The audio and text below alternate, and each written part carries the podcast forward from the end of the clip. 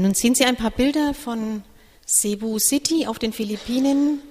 Das ist dort, wo der Harald Rauch vor 20 Jahren seine Arbeit von, also für Kreis for Asia unter den Straßenkindern begonnen hat. Und in Cebu, das ist eine Stadt mit circa drei Millionen Einwohnern, lebt ein Drittel der Bevölkerung unter der Armutsgrenze. Dieses Bild, so sieht für viele Menschen dort Heimat aus. Die haben nicht einmal ein Dach über dem Kopf, weder eine Plane noch einen Sonnenschirm. So sieht man sehr viele dort rumliegen. Diese Wohnverhältnisse sind schon eine Nuance besser. Dieses Bild wurde bei einem Feeding-Einsatz fotografiert. Und zwar ist es, äh, da bekommen Kinder, Straßenkindern einmal in der Woche eine warme Mahlzeit.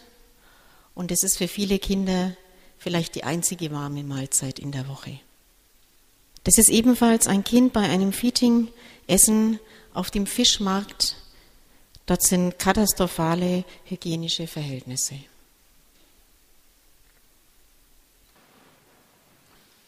Liebe Gemeinde, das sind erschütternde Bilder. Bilder, die uns traurig machen und wir fühlen uns hilflos, wenn wir sie sehen. Können wir die Armut denn nicht abschaffen? Das würden wir so gerne, aber ist das möglich? So viele sind's und so schwer ist die Armut.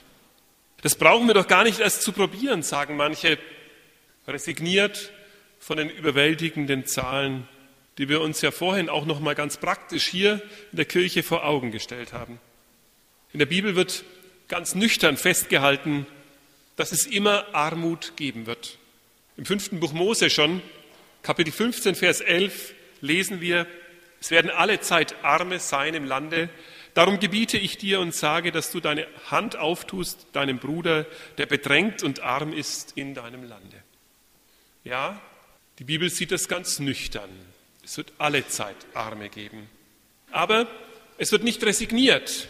Im Gegenteil, Gott gibt uns einen klaren Auftrag, dem Bedrängten, dem Bedürftigen mit offenen Händen zu begegnen, zu unterstützen.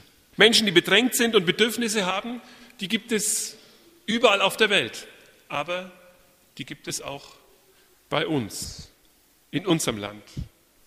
Dazu einen kleinen Filmausschnitt, in dem ist Pascal zu sehen. Mit seiner Mutter zusammen schlägt er sich in Berlin durch. Sie haben eine Wohnung und seine Mutter geht den ganzen Tag zur Arbeit. Darum ist Pascal viel alleine unterwegs. Es ist immerhin und immer noch alles knapp. Essen, Kleidung. Von den Spielsachen möchte ich gar nicht reden. Pascal entdeckt auf dem Spielplatz einige Tüten mit alten Kleidern. Und Sie werden es sehen, er kann es gar nicht fassen. Er bietet den Kameraleuten sogar etwas davon an, ob sie nicht auch etwas wollen. Das ist seine Welt. Hier, Klamotten überall. Ey Mama, du brauchst ja nicht. Da musst du richtig gucken. Auf dem Spielplatz hat Pascal einen Laden. Kann er einfach nicht gebrauchen? In Jacke oder so? Er ist fündig geworden. Ein paar gut alte Turnschuhe, die sich schon lange wünscht. Einige Nummern zu groß vielleicht, aber das macht nichts. Pascal hat früh gelernt, praktisch zu denken. Ein neues Geld, das auch mal brauche. Heute fahren was ich durch mit einer Waschmaschine. Verstehen Sie mich bitte nicht falsch. Armut braucht kein Mitleid und kein Bedauern, sondern Respekt und Unterstützung. Wer zu kämpfen hat, der will nicht auch noch das Objekt sein für andere, auf das man mit Fingern zeigt. Wie viel Scham, die völlig unberechtigt ist, gibt es bei armen Menschen, bei Bedürftigen und Bedrängten. Und dabei brauchen sie sich nicht zu schämen, denn arme Menschen haben eine ganz besondere Zusage Jesu.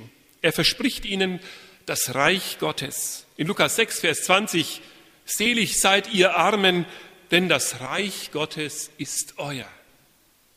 Das heißt doch, auch wenn einer arm und in Bedrängnis ist, steht ihm die größte und schönste aller Möglichkeiten offen. Ja, Jesus sagt ihm zu, das Reich Gottes ist dir ganz nah. Davon werden wir übrigens am Ende noch ein Beispiel sehen und hören. Den Satz aus dem Alten Testament, fünftes Buch Mose, den kennt Jesus auch. Er zitiert ihn. Er weiß davon, denn Arme habt ihr alle Zeit bei euch. Aber, liebe Gemeinde, das ist bei weitem noch nicht alles. wenn wir an Jesus und die Armut denken. Er selbst, er kam in diese Welt und legte allen Reichtum ab. Er wurde arm um unsretwillen. Das schreibt Paulus uns im zweiten Korintherbrief im achten Kapitel, Vers 9. Denn ihr kennt die Gnade unseres Herrn Jesus Christus. Obwohl er reich ist, wurde er doch arm, um euretwillen, damit ihr durch seine Armut reich würdet. Daran denken wir im Advent und an Weihnachten. Wenn wir dann wieder in beschaulicher Szene vor der Krippe stehen, wo Jesus in der größten Armut geboren ist. Das Wort aus dem zweiten Korintherbrief, es ist auch bei uns und wird auch bei uns wahr. Dort, an seinem elenden Geburtsort, singen wir fröhliche und besinnliche Lieder und wir feiern das größte Fest des Jahres. Seine Armut macht unser Leben reich. Wenn wir zu ihm finden, wenn wir bei ihm bleiben, werden wir mit ihm leben. Vielleicht habt ihr einige Plakate gesehen. Es steht ja immer wieder ein bisschen etwas anderes drauf, aber da gibt es einen besonders provozierenden Satz. Eure Armut kotzt mich an. Darf man so etwas sagen hier in der Kirche? Darf man so etwas auf Plakate schreiben? Wir haben in der Vorbereitung heftig darüber diskutiert. Denn ihr habt das schon gemerkt, wir möchten hier niemanden beleidigen, dem es schlecht geht. Ich glaube, der Einzige, der das wirklich sagen kann und darf, ist Gott. Und ich denke, wenn Gott so etwas sagt, dann meint er damit die Armut in unseren Herzen. Gott hält es nämlich gar nicht aus mit der Armut. Er hält es gar nicht aus mit der Armut. Gott hält es überhaupt nicht aus mit der Armut, dass Menschen in Armut leben. Und die Bibel ist voll davon. Wisst ihr, das, was am meisten in der Bibel vorkommt, ist, dass Gott möchte, dass die Beziehung von den Menschen zu ihm geheilt wird. Und das Zweitmeiste, was in der Bibel zu lesen ist, dass Gott es nicht aushält, dass Menschen zu achtlos mit der Armut umgehen, mit anderen umgehen.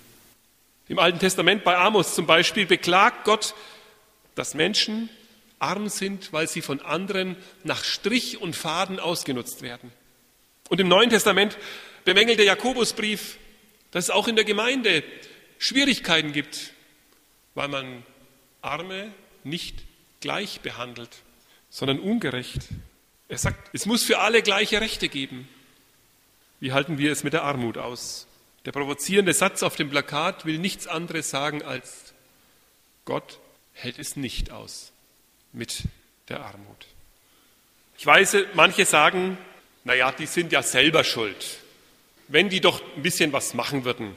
Mir geht es ja auch nicht so besonders, aber die sind ja selber schuld. Liebe Gemeinde, ihr wisst, dass solche Reden wie Gott sind. Sie sind heuchlerisch. Denn unser Gott ist ein Gott der Gnade und der Vergebung. Und in diesem Namen von Gnade und Vergebung versammeln wir uns Sonntag für Sonntag hier in der Kirche zum Gottesdienst. Gott ist ein Gott, der nicht aufrechnet, was wir an Schuld getan haben, sondern der uns gerne hilft und uns aus Not erlöst. Jedem von uns, jeden Tag neu, gibt er eine neue Chance zum Leben. Darum ist es nur billig, dass wir durch seine Gnade die wir so vielfältig erfahren haben, auch gnädig werden und gnädig sind. Und den Mitmenschen in Bedrängnis mit offenen Händen helfen. Beten wir doch darum, dass Gott uns ein barmherziges Herz schenkt. Beten wir darum, dass er uns wahrnehmen lässt, wo jemand anderes etwas brauchen kann. Beten wir darum, dass wir das Feingefühl haben, es den anderen nicht spüren zu lassen, wenn er etwas braucht. Beten wir um Barmherzigkeit, um Geduld und um Liebe. Ich bin froh, liebe Gemeinde, dass das unter euch ja schon geschieht, dass Menschen sich an so vielen Stellen um andere kümmern und ihnen helfen. Nicht aus Mitleid, sondern aus Respekt und mit Achtung. Ich bin froh, dass es die Villa gibt und den Besuchsdienst im Altenheim, dass Menschen im Gefängnis besucht werden, dass ihnen gedient wird, dass es im nächsten Jahr auch die Tafel geben wird, und dass sich dafür für all die Projekte, die wir haben, immer neu Menschen gewinnen lassen. Eines, liebe Gemeinde, können wir immer tun. Wir können unsere Zeit teilen, unsere Aufmerksamkeit weitergeben. Denn das ist wohl klar. An Zeit besitzen wir alle gleich viel, jeden Tag neu, 24 Stunden, sieben Tage die Woche. Nun will ich meine Predigt mit einem kurzen Filmausschnitt beschließen. Diesmal sehen wir den achtjährigen Dominik und seine dreijährige Schwester. Erschrecken Sie nicht, die beiden haben eine Mutter und ein Zuhause, auch wenn sie zu zweit alleine in einer Berliner Straßenbahn fahren. Dominik nimmt seine Schwester mit, zum Zahnarzt halt zum Beispiel, oder wohin auch sie immer gerade fahren. Vielleicht verstehen Sie es vom Ton her nicht gleich, es läuft eine Musik ein bisschen im Hintergrund dazu. Die Reporterin wird ihn fragen, woher nimmst du die Kraft, jeden Morgen aufzustehen? Und der Achtjährige, Dominik, antwortet, von Gott. Und er fragt sie, wieso von Gott? Und er sagt, na darum, Gott ist mein Freund. Mich bewegt das. Ich denke mir, das hat der Dominik sicher in der Arche gehört, denn da geht er jeden Tag hin, damit er etwas Warmes zu essen kriegt. In Berlin. Das ist so eine christliche Hilfe für die Kinder auf der Straße dort. Ich weiß, hier bei uns gibt es auch viele, die das Gleiche sagen können. Gott ist mein Freund. Was denkt ihr, was können wir tun? Wir Freunde Gottes. Füreinander. Für die Kleinen, die Jungen und auch für die großen und alten Freunde Gottes, denn es gibt auch viel Altersarmut in unserem Land. Für die, die in Bedrängnis sind von unseren Freunden. Was können wir tun, dass unser Glaube nicht nur heute am Sonntag wirksam ist, wenn wir hier sitzen, sondern auch am Montag in unserem Alltag gelebt wird? Was können wir tun? Vor ein paar Tagen hat mir jemand aus der Gemeinde gesagt, was wäre das doch schön, wenn wir sagen könnten, dass auch bei uns und unter uns keiner hungern muss. Auch nicht am Monatsende, dass das Essen hinausreicht. Wäre das nicht etwas für uns? Etwas, das wir bewusst angehen könnten im Gebet und in der Tat? Ich möchte Sie bitten, darüber nachzudenken, wenn Sie jetzt diesen Filmausschnitt sehen, denn es ist schon bewegend, wenn der kleine Dominik das selber sagt, so ganz beiläufig. Danach, nach einer kleinen Pause, singen wir das Adventslied 540. Kündet allen in der Not. Woher nimmst du die Kraft, jeden Morgen aufzustehen? Von Gott. Wieso von Gott? Na darum. Gott ist mein, äh, mein Freund.